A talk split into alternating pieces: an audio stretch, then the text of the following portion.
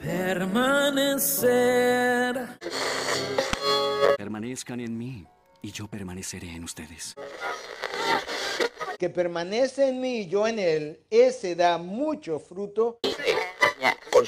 Fluida había huir.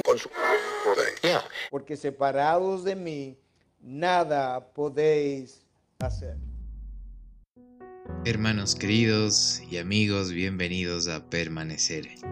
Este es un podcast con un mensaje de esperanza en donde mostramos a la maravillosa persona de Jesús y su obra terminada.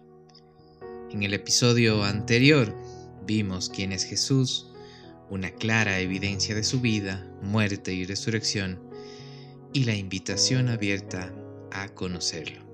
En este episodio continuaremos enseñando el por qué es fundamental tener conocimiento de quién es para tener una vida plena, si bien no carente de circunstancias adversas, sino más bien con abundancia de paz para transitar por las mismas. De nuevo, el nombre de Jesús incomoda porque tenemos como concepto el no poder mostrar nuestras heridas o lo oculto que nos avergüenza, porque si lo hacemos recibiremos condenación y no somos lo suficientemente dignos para ir con Él. A raíz de este pensamiento las personas han creado barreras y máscaras que no permiten ver cómo en realidad son.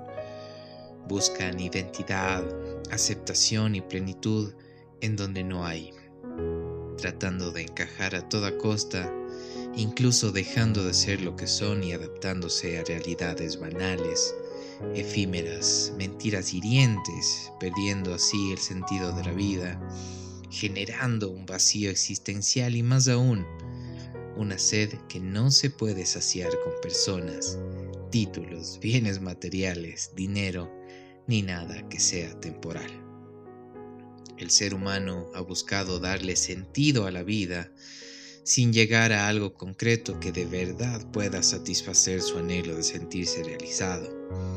Si nos ponemos a pensar, el objetivo de la gran mayoría es obtener algo en un cierto periodo de tiempo para darle sentido a su existencia. Pero cuando consiguen ese objetivo van en busca de otro y así nunca quedan llenos del todo. Sin darse cuenta, la vida pasa y han llegado al punto de conformarse irreversiblemente con lo que han hecho antes de dejar este mundo. Durante siglos, sin duda alguna, la meta a conseguir es encontrar la felicidad. En los últimos años, ese concepto se ha tergiversado y se ha creado un debate. Por un lado, para algunos, el tener una familia, un título, estabilidad económica, un lugar donde vivir y salir de vacaciones es la felicidad. Y para otros tantos nada de eso tiene valor sino los pequeños detalles de la vida. Con o sin dinero, tener una pareja con quien compartir, una mascota o incluso prescindir de una familia. Antes de mostrarles dos ejemplos cómo el maravilloso Jesús actúa ante esto, les comparto un versículo clave para una vida completa. Estoy seguro que muchos en algún momento han leído El Principito o han escuchado alguna de sus icónicas frases, y una de ellas que inspira mucho es, lo esencial es invisible a los ojos.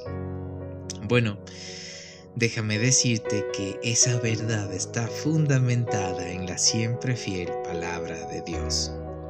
En la segunda carta del apóstol Pablo a los Corintios, capítulo 4, verso 18, leemos, No mirando nosotros las cosas que se ven, sino las que no se ven, pues las cosas que se ven son temporales, pero las que no se ven son eternas.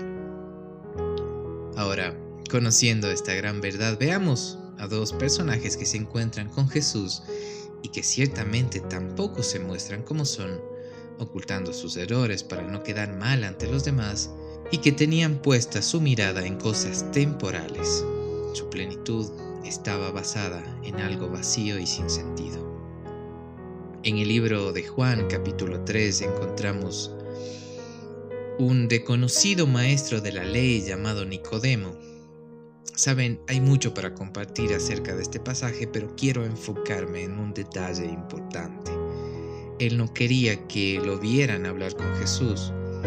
Le importaba más su muy respetable reputación como maestro de maestros. Este era reconocido por sus enseñanzas de interpretación de las escrituras. Conocía acerca de Dios y sus mandamientos, pero su orgullo lo privó de conocer al Dios viviente que estaba frente a él. Cuando va con Jesús, pide que su encuentro con él se haga en la noche, ya que hubiera sido una vergüenza que lo vieran con el hombre que según sus colegas era un blasfemo quería cuidarse del que dirán. Nicodemo puso su esperanza y su plenitud en el título que ostentaba, en su conocimiento algo meramente temporal que como ya mencioné no satisface del todo, porque esto le llevaba a cada vez conocer y saber más para que ese orgullo, para que su orgullo siga creciendo para que el reconocimiento, aplausos y admiración por su persona vayan en incremento, mas no para lo que de verdad importaba, que era dar a conocer al Dios vivo que él mismo estudiaba. Saben, el pecado hace esto. El orgullo en el corazón del hombre le impide reconocer sus errores. Se cree sabio y buena persona en su propio razonamiento le importa más lo que piensen los demás y no lo que Dios piense acerca de él o ella. Y sé que algunos dirán, no me importa lo que piensen los demás de mí, pero te invito a examinarte el corazón y ser sincero contigo mismo. Muy en el fondo ese es un anhelo propio de la naturaleza humana. En este mismo capítulo, en la conversación con Nicodemo, Jesús nos enseña el que es un versículo que se volvió clave para dar a conocer la salvación al mundo y que ciertamente, por ser muy conocido, muchos lo dan por hecho y ha perdido el significado que se merece, ya que al dar algo por hecho, se le quita valor, pero no el poder que tiene para impactar la vida de quien lo escucha y lo entiende. En Juan 3:16 hasta el 21 dice, porque de tal manera amó Dios al mundo que dio a su Hijo unigénito, para que todo aquel que cree en Él no se pierda, mas tenga vida eterna. Porque Dios no envió a su Hijo al mundo para juzgar al mundo, sino para que el mundo sea salvo por Él. El que cree en Él no es condenado, pero el que no cree ya ha sido condenado porque no ha creído en el nombre del unigénito de Dios. Y este es el juicio, que la luz vino al mundo y los hombres amaron más las tinieblas que la luz, pues sus acciones eran malas. Porque todo el que hace lo malo odia la luz y no viene a la luz para que sus acciones no sean expuestas. Pero el que practica la verdad viene a la luz para que sus acciones sean manifestadas que han sido hechas en Dios. Como podemos ver, Jesús mismo nos dice que debemos creer en Él, conocerlo, primeramente para salvación y segundo para experimentar la verdadera plenitud de aquel que todo lo llena en todo. También nos habla de cómo el que hace cosas malas e indebidas lo oculta para no ser expuesto y avergonzado. Prefiere vivir una mentira para ser aceptado, admirado, reconocido. Ama más las tinieblas que la luz. Ahora, quiero contarte del segundo personaje. Es una mujer. Ella es mencionada luego de que Jesús hablara con Nicodemo. Ella, por otro lado buscaba llenar su vacío con hombres.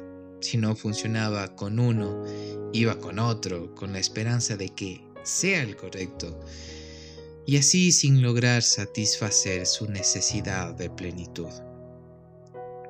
En el capítulo 4 del libro de Juan, desde el verso 6, vemos de este encuentro entre Jesús y la mujer samaritana y dice, Allí estaba el pozo de Jacob y Jesús, cansado por la larga caminata, se sentó junto al pozo cerca del mediodía. Hago un paréntesis corto acá para explicar por qué la mujer iba a buscar agua al mediodía. Iba a esa hora porque no había nadie.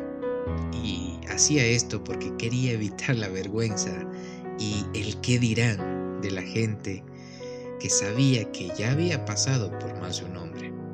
Al igual que Nicodemo escondía sus errores y trataba de no ser vista para en la poca medida que se podía ser aceptada en una sociedad que no la veía con buenos ojos. Continuamos en el verso 7 y dice, poco después llegó una mujer samaritana a sacar agua y Jesús le dijo, por favor dame un poco de agua para beber. Él estaba solo en ese momento porque sus discípulos habían ido a la aldea a comprar algo para comer. La mujer se sorprendió ya que los judíos rechazan todo trato con los samaritanos, entonces le dijo a Jesús, Usted es judío y yo soy una mujer samaritana, ¿por qué me pide agua para beber? Jesús contestó, si tan solo supieras el regalo que Dios tiene para ti y con quién estás hablando, tú me pedirías a mí y yo te daría agua viva. Pero Señor, Usted no tiene ni una soga ni un vale, le dijo ella, y este pozo es muy profundo. ¿De dónde va a sacar esa agua viva? Además, ¿se cree usted superior a nuestro antepasado Jacob, quien nos dio este pozo? ¿Cómo puede usted ofrecer mejor agua que la que disfrutaron él, sus hijos y sus animales? Jesús contestó, cualquiera que beba de esta agua pronto volverá a tener sed pero todos los que beban del agua que yo doy no tendrán sed jamás. Esa agua se convierte en un manantial que brota con frescura dentro de ellos y les da vida eterna. Por favor, Señor, le dijo la mujer, deme de esa agua, así nunca más volveré a tener sed y no tendré que venir aquí a sacar agua. Jesús le dijo, ve y trae a tu esposo. No tengo esposo, respondió la mujer. Es cierto, dijo Jesús, no tienes esposo, porque has tenido cinco esposos y ni siquiera estás casada con el hombre con el que ahora vives. Ciertamente dijiste la verdad. Como podemos ver, al inicio de la conversación la mujer no entendía lo que Jesús le estaba diciendo.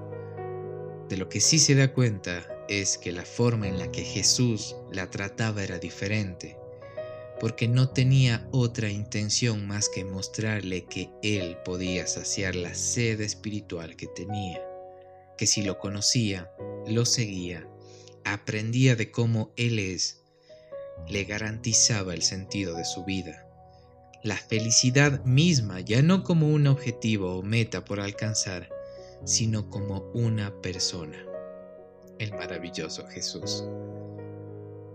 Hermanos queridos, y amigos, la felicidad, la plenitud, el sentido mismo de la vida no es una meta o un objetivo por alcanzar, es una persona, es Jesús. Si vas en busca de satisfacción con personas, cosas, títulos, etc., nunca vas a estar completo. Vas a ir como esta mujer una y otra vez muerto de sed a seguir sacando agua del pozo. Nos podemos dar cuenta que estos dos personajes eran totalmente distintos, el uno muy reconocido y la mujer tratando de vivir en el anonimato y el punto en común es la felicidad misma, el maravilloso Jesús. A ambos, sin importar su estatus ni condición, Jesús les extiende la invitación de conocerlo para que puedan probar, ver y llenar su vida, darle razón a sus días, en cada acción sentir y ser conscientes de su hermosa presencia. a mis hermanos en Cristo, les digo también que en el transcurso del camino nos podemos confundir. He podido ver cómo muchos ostentan conseguir un cargo, siguen en busca de un objetivo, ya sea ser líder de un grupo, pastor, tener un edificio con muchos oyentes, etc. Quiero compartirles este versículo también muy conocido. Mateo 6:33 dice, Busquen el reino de Dios por encima de todo lo demás y lleven una vida justa, y Él les dará todo lo que necesiten. Es precisamente aquí cuando hacen todo lo contrario. Van en busca de la añadidura y su propia autorrealización y no del reino de los cielos. Como ya mencioné en el episodio anterior, no se trata de conocer acerca de Dios, sino conocer a Dios no se trata de trabajar para Él buscando su favor, sino de ser parte de Él. Ya no tienes que seguir buscando afuera lo que ya tienes dentro. Recuerda, la felicidad y la plenitud no son conceptos, metas u objetivos a alcanzar, sino una persona. Es Jesús. Él es la vida. Hermanos queridos y amigos, la invitación para conocer a Jesús está abierta, está a nuestro alcance, la decisión es enteramente tuya. Él es el único que no solamente nos garantiza salvación, sino que al conocerlo y aprender de Él, encontraremos el sentido de nuestro vivir. Esto ha sido todo por este episodio. Confío muchísimo en que esta palabra, esta semilla quedó plantada profundamente en sus corazones y que Dios mismo se encargará de dar fruto bueno y abundante en el tiempo correcto. Que la paz, la gracia y el gozo del Señor esté con todos ustedes. Nos encontraremos en un próximo episodio.